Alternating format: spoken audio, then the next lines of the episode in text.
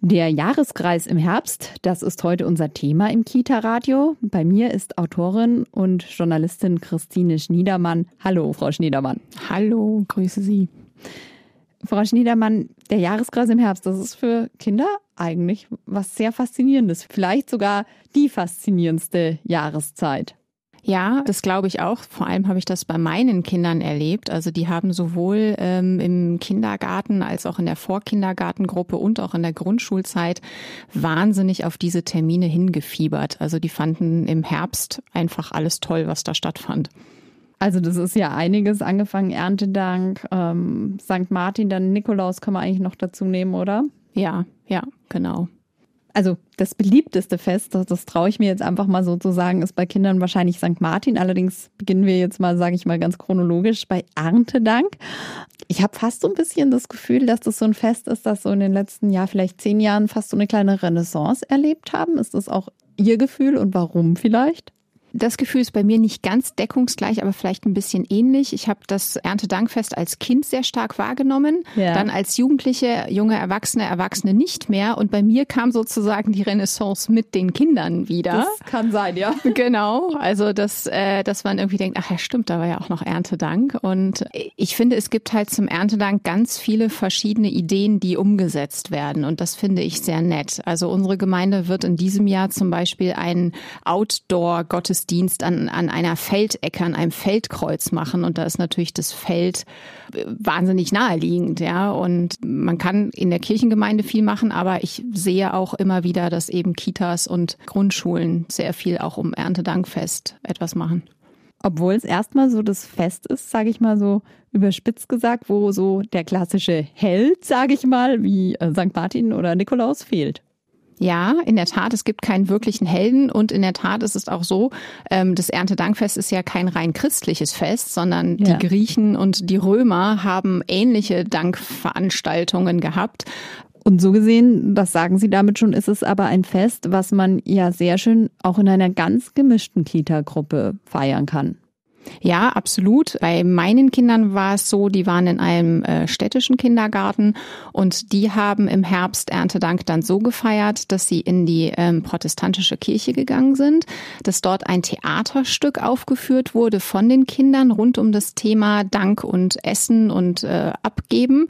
Und dann, ähm, das fand ich eine sehr, sehr schöne Idee, ähm, das wurde natürlich vorher an die Eltern kommuniziert, wurden Spenden eingesammelt. Und zwar im Sinne von könnt ihr Reis mitbringen, könnt ihr Äpfel mitbringen, könnt ihr Tomaten in Dosen mitbringen. Und ähm, das Ganze wurde dann von den Kindern gesammelt in dieser Kirche. Und in der Kirche wurde es übergeben an eine Mitarbeiterin der Tafel. Und die hat sich sehr, sehr dafür bedankt, was alles da zusammengekommen ist. Und die Kinder hatten sofort die Verbindung von wir sagen Dank. Und was bedeutet es das eigentlich, dass wir genug zu essen haben, aber wir denken eben auch an die, die nicht genug haben oder die auch das Geld nicht haben, sich sich alles leisten zu können. Also Sie erzählen es schon wunderbar. Es gibt viele Beispiele. Es muss nicht der klassische Erntealtar in der Kirche sein. Genau, finde ich auch nicht. Also es ist natürlich immer noch durchaus üblich, dass man dann seine Gaben zum Erntedankgottesdienst mitbringt und die dann ähm, vor dem Altar aufgebaut werden. Aber genau, es, ich habe auch schon Prozessionen erlebt. Es gibt die Erntekrone. Also es gibt da verschiedene Möglichkeiten auszudrücken. Ja, wir halten mal kurz inne und wir denken mal kurz dran, wo kommt das Essen her und danke, dass wir zumindest die meisten in Deutschland ähm, genug haben ich möchte nochmal auf das Alter kommen. Es ist eigentlich ein Fest, ähm, dass man schon mit wirklich ganz kleinen Kindern, da kann man in der Krippe eigentlich beginnen, das zu feiern. Ja, das geht auch mit ganz kleinen Kindern. Und wie gesagt, gerade in, in der Kita meiner Kinder war das ein sehr präsentes Thema und ähm, man kann die Dinge ja auch alle anfassen. Ne? Also man kann einen Apfel hernehmen und den ja. Kindern sagen, schaut mal, und der ist so lange gewachsen und der ist im Herbst reif und Herbst ist dann die Zeit, wo eben die Ernte eingefahren wird. Und ähm, dafür sagen wir jetzt einfach mal Danke, dass wir so einen tollen Apfel haben, mit dem wir dann vielleicht auch Apfelkuchen backen in der Kita oder ja. so. Also ich finde, das kann man sehr spielerisch verbinden einfach. Wie ist es, wenn jetzt in der Kita, wo die Kinder sind, vielleicht das nicht gefeiert wird? Was wären auch so Modelle für die Familie oder Ideen für die Familie zu Hause? Also zum einen glaube ich, wenn einem das besonders wichtig ist, dass man eben schaut, wo ist in meiner Gemeinde ein Erntedankgottesdienst, der eben häufig auch auf Kinder abgestimmt ist oder Elemente für Kinder dabei hat, dass man dann dahin geht. Aber ich finde, man kann es einfach auch alltäglich machen zu Hause, dass man einfach mal das muss ja kein besonderer Tag sein, also nicht das Erntedankfesttag, sondern dass man ja. einfach mal sagt, hey, wir setzen uns mal hin, wir gucken uns mal hier unseren Mittagstisch an, was wir da eigentlich alles drauf haben.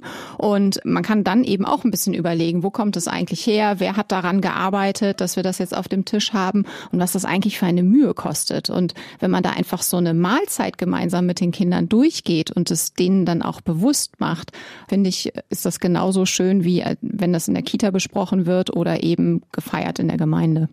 Und es ist ein Fest, das auch durch die Themen unserer Zeit, äh, Klimawandel, gerade wieder sogar natürlich noch mal mehr in den Blickpunkt rückt.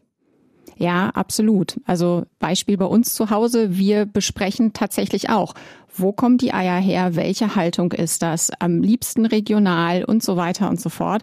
Also ähm, das sind Themen, meine Kinder sind jetzt nicht mehr im Kindergartenalter, aber die werden bei uns besprochen und ähm, ich finde das auch wichtig, darüber nachzudenken und sich vielleicht nicht im Februar Kirschen aus Neuseeland einfliegen zu lassen, wäre jetzt persönlich ja. nicht mein Favorit. Frau Schniedermann, Erntedank haben wir jetzt schon gesagt, dann kommt eigentlich ja fünf Wochen später, so würde ich sagen, fast das größte Fest im Kita-Jahr, St. Martin. Ab wann, glauben Sie, verstehen die Kinder auch die Geschichte von St. Martin? Also es gibt natürlich schon Bilderbücher, aber es ist trotzdem, ja, mit dem Soldaten, unter dem Sie sich vielleicht gar nichts vorstellen können, auch nicht die allereinfachste Geschichte. Ja, das stimmt. Also einem sehr kleinen Kind zwei, drei Jahre Soldat zu erklären, fände ich, glaube ich, auch schwierig. Was ich glaube, was ähm, Kinder doch sehr früh wahrnehmen, ist die Aktion des Teilens. Und ja die wird ja auch immer gespielt. Also ähm, entweder gibt's ein St. Martins-Spiel eben auch mit der Kirchengemeinde oder manchmal eben auch in der Kita. Und da kann man, glaube ich, sehr, sehr gut und sehr früh schon sagen, hey, schau mal, ähm, da saß jemand, der hatte kaum etwas an und es war kalt und St. Martin kam vorbei und er hat's gesehen und er hatte auch nicht viel dabei, aber er hat seinen Mantel, den er hatte, geteilt. Und ob im Bilderbuch oder mit einer gespielten Geschichte von anderen Kindern, ich glaube, das verstehen auch wirklich ganz kleine Kinder schon sehr schnell. Jetzt ist es für kleine Kinder wahrscheinlich der Reiz oder allgemein für Familien der Reiz, dass da so viel kombiniert wird. Diese schöne Geschichte, das Motiv des Teilens, wie Sie gesagt haben. Dann, ähm, dass man meist ja um die Häuser oder, oder durch den Park zieht mit den Lichtern, mit den Laternen. Vielleicht ist sogar noch ein lebendes Pferd und ein St. Martin dabei. Also da spielt ganz viele Sinne und Eindrücke zusammen. Ja, absolut. Also es fängt ja sogar schon früher an. Also es gibt ja auch Krabbelgruppen und Kitas, die äh, Laternen basteln. Ja. Und da gibt's auch manchmal gemeinsame Bastelnachmittage mit Eltern. Das heißt also, man trifft sich auch schon im Vorfeld. Man erlebt also irgendwie die Gemeinschaft in einer Kita. Mhm. Man kann mit seinem Kind das basteln und kann sich darauf dann einstimmen. Und die Kinder sind ja immer sehr stolz auf die Sachen, die sie gebastelt haben. Und wenn man dann diese Laterne, die man so akribisch vorher gebastelt hat, dann abends in die Dunkelheit raustragen darf und alle diese Lichter da sind, und Lichter sind ja auch für Kinder wahnsinnig faszinierend. Ja, das geht, glaube ich, einfach jedem Kind auch irgendwie ans Herz und das finden sie irgendwie toll und dann dürfen sie ihre Lichter anmachen. Und genau, also ich glaube, dass dabei eben ganz viele Emotionen auch sind, jenseits der eigentlichen St. Martins Geschichte, aber es wird ja alles miteinander verwoben und dadurch denke ich einfach, dass so ein St. Martins Tag mit St. Martins Umzug, ob in der Kita oder an der Kirche, einfach ein bleibendes und eindrückliches Erlebnis ist. Jetzt haben Sie schon die Orte sozusagen angesprochen. Ich hatte das Gefühl, ich glaube, das hatten auch mehrere, dass das mittlerweile an vielen Orten dann aber auch schon sehr groß geworden ist. Ist da vielleicht jetzt diese Pandemie, äh, die wir jetzt erlebt haben, ist das vielleicht auch eine Chance, das wieder, ja, vielleicht auch sogar im kleineren wieder anzugehen? Ja, ich finde den Aspekt, wir feiern alles und jedes grundsätzlich hinterfragenswert tendenziell habe ich so ein bisschen das Gefühl, wir feiern mittlerweile alles und jedes Und da ist es vielleicht doch mal ganz gut drüber nachzudenken, welche Feste sind mir eigentlich wirklich wichtig, wo möchte ich wirklich dabei sein. Und ja, die Größe könnte auch ein Punkt sein, dass man vielleicht auch sagt, wir machen es vielleicht wieder nur Kindergarten pro Kindergarten und nicht irgendwie alle Kindergärten einer Pfarrgemeinde gemeinsam oder so. Die Gemeinschaft ist natürlich auch was Schönes, aber gerade dieser Termin am, am, am frühen Abend, der natürlich auch einen großen Reiz für Kinder hat, Sie haben das ja schon gesagt, darf wahrscheinlich auch nicht unendlich ausufern, zeitlich auch. Ja, genau. Also wir haben tatsächlich immer zweimal St. Martin gefeiert. Insofern torpediere ich jetzt gerade das vorhergesagt ein wenig. Allerdings war es so, dass der Rhythmus unserer Kita war so, dass sie pro Jahr ein Fest rausgesucht haben. Also sie haben in einem Jahr Erntedank gefeiert, sie haben in einem Jahr St. Martin gefeiert und in einem Jahr das Lucia Lichterfest. Das heißt also, die Kita meiner Kinder hat nicht jedes Jahr alle Feste gemacht, sondern hat sich immer im Rhythmus auf eins konzentriert. Aber das ist ja vielleicht gerade für Kitas ein wunderbarer Tipp, äh, vielleicht da zu wechseln und sich äh, in einem Jahr auf das zu konzentrieren, im anderen auf das. Weil ich denke schon, St. Martin ist ein Fest, das wir Eltern toll finden, das die Kinder super finden. Aber das habe ich schon auch in der Kita oder in verschiedenen Kitas immer so ein bisschen gehört. Für die Erzieher ist es dann eher schwierig. Ähm, die Eingewöhnung ist gerade abgeschlossen und dann jetzt haben wir schon wieder St. Martin. Alle erwarten, dass wir Laternen gebastelt haben. Vielleicht nimmt man da einfach auch Stress raus. Ich fand die Idee des Kindergartens meiner Kinder tatsächlich toll mit der Abwechslung und bis dahin äh, kannten wir auch alle das eher nordisch geprägte Lucia-Fest überhaupt nicht. Ja. Und das fand ich auch eigentlich eine ganz nette Idee. Ähm, und diese Abwechslung, genau, es wurde ja im Herbst dann sozusagen von der Kita her nur ein Fest gefeiert, aber eben jedes Jahr ein anderes. Und damit wurde ja auch jedes Mal anders umgegangen. Und trotzdem haben die Kinder, die eben tatsächlich ja auch drei Jahre meistens in der Kita sind, alle drei Feste mitbekommen und äh, mitfeiern können.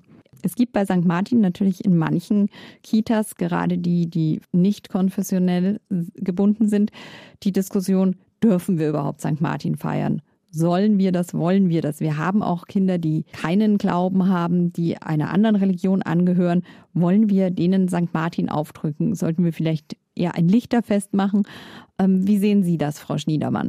Also ich persönlich finde auch, dass es nicht zwingend nötig ist, sich davon zu distanzieren. Und ähm, meine Kinder waren eben auch in einem nicht konfessionellen, sondern in einem städtischen ähm, Kindergarten. Also Kinder finden ja Geschichten toll. Und die Idee, die Geschichte St. Martin zu erzählen mit dem Transport sozusagen teilen ist was Gutes, jemanden sehen, der Hilfe braucht, ist etwas Gutes. Das sind ja Werte an sich und die mögen christlich geprägt sein oder auch nicht. Also das überlasse ich jedem die Definition selbst. Aber die Idee, Kindern teilen als Geschichte nahezubringen, finde ich schön und deswegen finde ich, kann man die Geschichte von St. Martin durchaus eben in Kitas erzählen und erklären. Ich kann verstehen, wenn man nicht alle christlichen Feste genau ständig und dauernd hintereinander, sondern eben integrativ wirken möchte und auch andere Feste bespricht von anderen Religionen. Das finde ich auch gut, das finde ich auch wichtig, aber ich finde nicht, dass wir dafür unsere christlichen Feste oder die Geschichten, die es bietet, ähm, verstecken müssten. Frau Schniedermann, Sie haben selbst zwei Kinder. Wir haben natürlich auch im Herbst, das kann man nicht ganz auslassen, die unchristlichen Feste. Wie gehen Sie damit um mit Ihrer Familie? Ja, also ich bin persönlich kein großer Fan von Halloween, weil ich Grusel einfach nicht mag. Also das ist so eine ganz okay. persönliche Sache. Ich äh, finde Horrorfilme schrecklich und das ist mein persönliches Ding einfach nicht. Meinen Kindern habe ich immer gesagt, wenn ihr irgendwo dabei sein wollt und da mitgehen wollt, könnt ihr das gerne machen. Ich mache es nicht. Also ja. dieses um die Häuser ziehen und nach Süßigkeiten fragen, da bin ich nicht dabei. Da müsst ihr euch andere Eltern und andere Kinder suchen. Jetzt kann man ja auch sagen, Halloween ist in Ordnung, wenn man es dann auch den Sprung zu dem, was dann gleich folgt, aller Heiligen findet. Das ist natürlich jetzt ein Fest, das feiert man nicht klassisch, man feiert es auch nicht mit Kindern, aber ich möchte es trotzdem noch mal kurz ansprechen. Traditionell gehen an Allerheiligen, aller Seelen viele auf den Friedhof und das ist auch etwas, was man, sage ich mal, schon ganz kleinen Kindern, ich sag's jetzt mal, zumuten kann oder sollte. Ja, also wir gehen tatsächlich auch ab und zu mal mit den Kindern über einen Friedhof. Ehrlicherweise häufiger in Urlaubsländern, um zu schauen, wie sie es dort machen.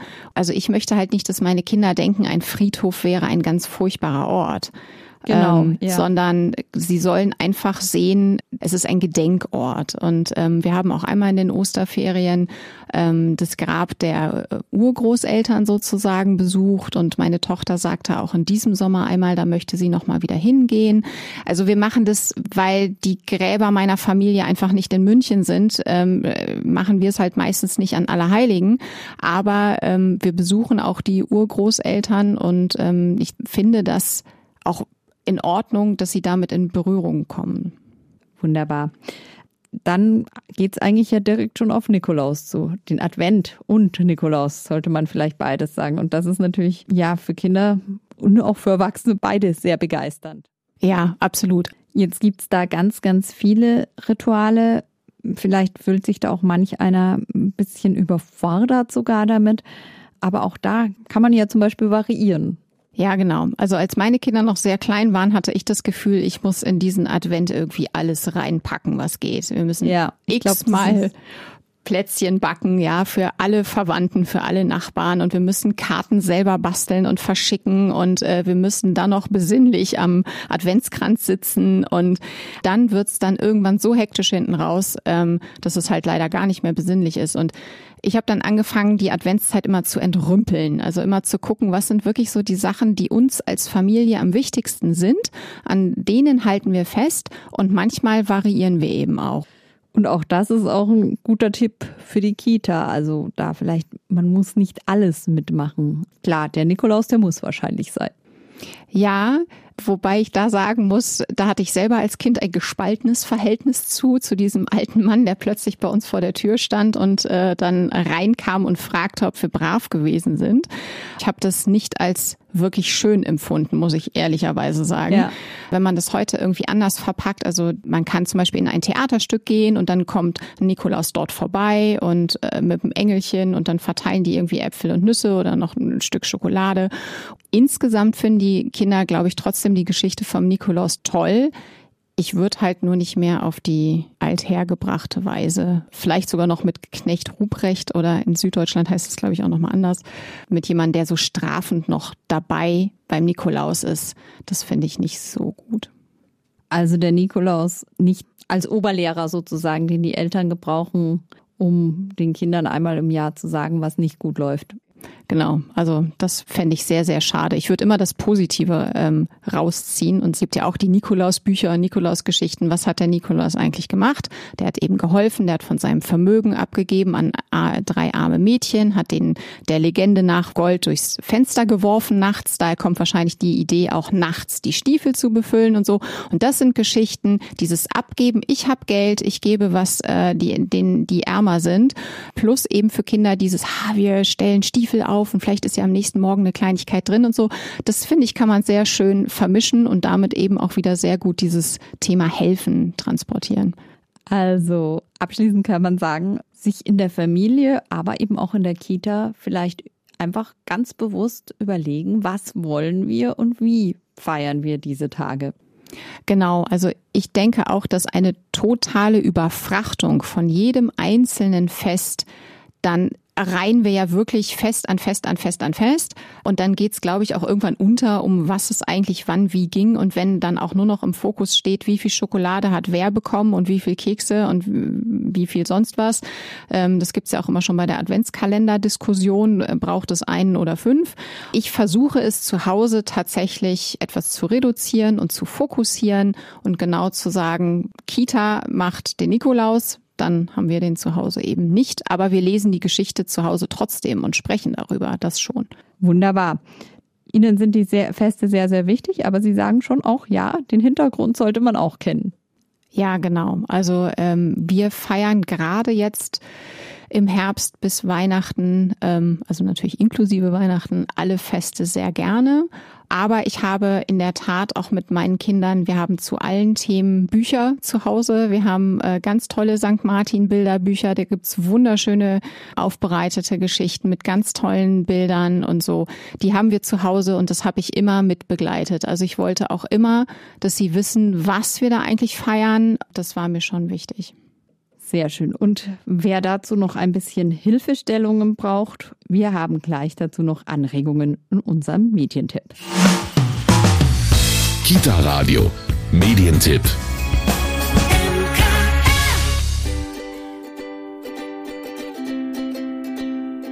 Das Kirchenjahr für Kinder. Was an Weihnachten gefeiert wird, weiß vermutlich jedes Kind. Was aber passiert an Feiertagen wie Pfingsten und Christi Himmelfahrt? Was feiern wir an Erntedank oder Allerheiligen? Dieses Buch nimmt Kinder mit auf eine spannende Entdeckungsreise durch das Kirchenjahr und widmet sich kindergerecht diesen Fragen. Beginnend mit dem Advent gibt es zu jedem Fest und jedem Jahresabschnitt und zu den verschiedenen Bräuchen kindergerechte Sachtexte mit passenden und liebevoll gestalteten Illustrationen. Außerdem gibt es zahlreiche Rezepte, Basteleien und Gestaltungsideen. Das Kirchenjahr für Kinder ist bei Camino erschienen und kostet 18,95 Euro. Das war schon wieder mit dem Kita-Radio für heute. Mein Name ist Steffi Schmidt. Ich wünsche Ihnen eine wunderbare Woche und bis bald.